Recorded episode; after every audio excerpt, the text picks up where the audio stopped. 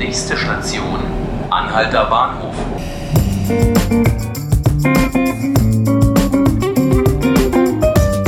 Herzlich willkommen zu 5 Minuten Berlin, dem Podcast des Tagesspiegels. Mein Name ist Markus Lücker und wir feiern heute Geburtstag, wobei feiern wahrscheinlich eher ein fragwürdiger Begriff ist. Es geht um EasyJet, die seit 15 Jahren in Berlin aktiv sind. Manche sehen es eher problematisch, dieses Flugunternehmen, das für seine besonders billigen Preise bekannt ist. Andere sehen das als Möglichkeit, sich international zu vernetzen, viel unterwegs zu sein. Ich habe jetzt meinen Kollegen Kevin Hoffmann bei mir hier im Studio, um mir das Ganze mal so ein bisschen genauer einzuordnen. Hallo Kevin. Hallo, grüß dich. Ja, du kannst ja mal einsteigen mit der Frage, welche Bedeutung hat EasyJet für Berlin? Ja, eine enorm große. Äh, innerhalb dieser 15 Jahre hat sich EasyJet von einer unter vielen Fluggesellschaften am Standort Berlin zur führenden Fluggesellschaft gemausert, was unter anderem damit zusammenhängt, dass sie nach der Pleite der Air Berlin Start- und Landerechte, sogenannte Slots, übernommen haben von, äh, von Air Berlin und mittlerweile nicht nur am, am Standort Schönefeld, das ist ja der kleinere der beiden Berliner Flughäfen, sondern eben auch am Standort Tegel, dem Hauptflughafen, präsent sind. Und ja, quasi die Air Berlin-Nachfolgerin ist heute als neue Nummer eins in der Hauptstadt. Insofern hat EasyJet eine sehr große Bedeutung, gefolgt von der anderen großen Billigfluggesellschaft Ryanair aus Irland, die ja ebenfalls mittlerweile einen recht hohen Marktanteil hier hat. Es gibt ja mittlerweile um EasyJet herum diesen Begriff EasyJet Set, also der eben diese billige Form des Reisens beschreibt.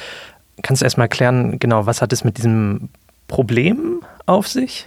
Ja, der Begriff Easy Jet Set ist sicherlich eine ironische äh, Beschreibung, um das dieses Phänomen zu beschreiben. Mit dem EasyJet Set sind nicht nur die, die äh, Kunden von EasyJet selbst gemeint, sondern eben alle, die für ein paar Euro 50 äh, durch Europa jetten, also fliegen um ähm, Städte zu sehen, die sie sich vielleicht früher gar nicht hätten leisten können, aber mit einem billigen Flugticket ist das möglich.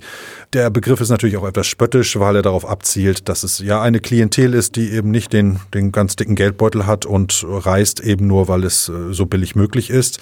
Auf der anderen Seite kann man auch sagen, dass dieser Begriff natürlich etwas mit der Demokratisierung des Reisens insgesamt zu tun hat. Erinnern wir uns nur 20 Jahre oder so zurück. Dort waren Flugtickets in der Regel sehr teuer und tatsächlich auch nur für äh, ja, etwas betuchtere ähm, ähm, Bürger eine, eine Option.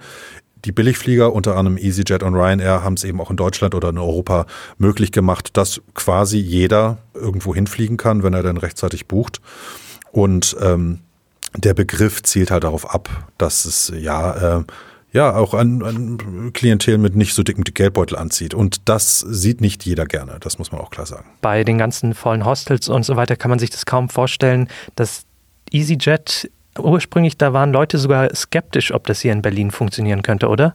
Ja, ich habe nochmal ins Archiv geguckt. Der damalige äh, Chef Ray Webster äh, von EasyJet ähm, musste sich damals von seinen Aktionären in London noch rechtfertigen dafür, warum er überhaupt dieses Berlin in den Flugplan nimmt. Denn auch das hat man heute womöglich vergessen, aber Berlin war ähm, in den 90ern und Anfang der 2000er Jahre zwar natürlich kulturell und historisch eine äh, große Nummer, wirtschaftlich aber mitnichten. Ähm, bei EasyJet gab es eben auch eine starke Fraktion, die dachte, naja, dort werden wir nie Geld verdienen können.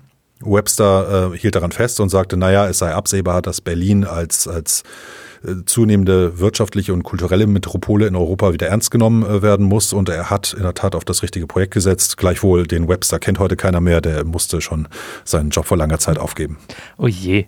Äh, aber wir haben jetzt sozusagen seit 2004 EasyJet in Berlin. Was ist jetzt so dein persönliches Resümee nach 15 Jahren? Eher Fluch oder doch eher Segen?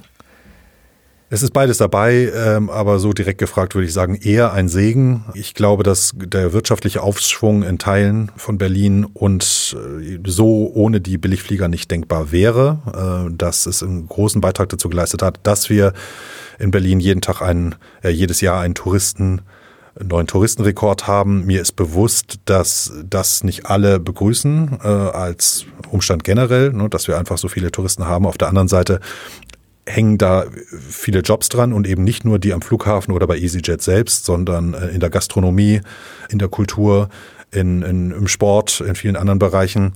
Das darf man, glaube ich, nicht außer Acht lassen. Und ähm, insgesamt, glaube ich, hat, äh, hat der Tourismus äh, diese Stadt noch ein gutes, ein gutes Stück vorangebracht. Dass es im Zweifel oder im Einzelfällen natürlich Exzesse gibt. Ne? Also jemand, der jetzt unmittelbar neben zwei großen Hostels wohnt, der wird äh, diese Frage naturgemäß anders beantworten. Mhm. Einfach wenn er jeden Tag das Rollkoffergeklapper hat und, und Jugendliche, die meinen, zu viel Alkohol äh, direkt vor der Haustür konsumieren zu müssen.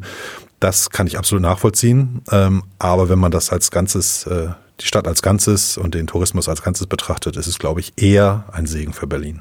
Okay, ja, das war's auch schon. Vielen Dank für deine Einschätzung, Kevin. Sehr gern. Das war 5 Minuten Berlin, der Podcast des Tagesspiegels, diesmal zum 15. Geburtstag von EasyJet in Berlin. Mein Name ist Markus Lücker und Sie können uns gerne abonnieren, Spotify, iTunes und so weiter, überall, wo es das gibt. Und ich wünsche Ihnen noch einen schönen Tag.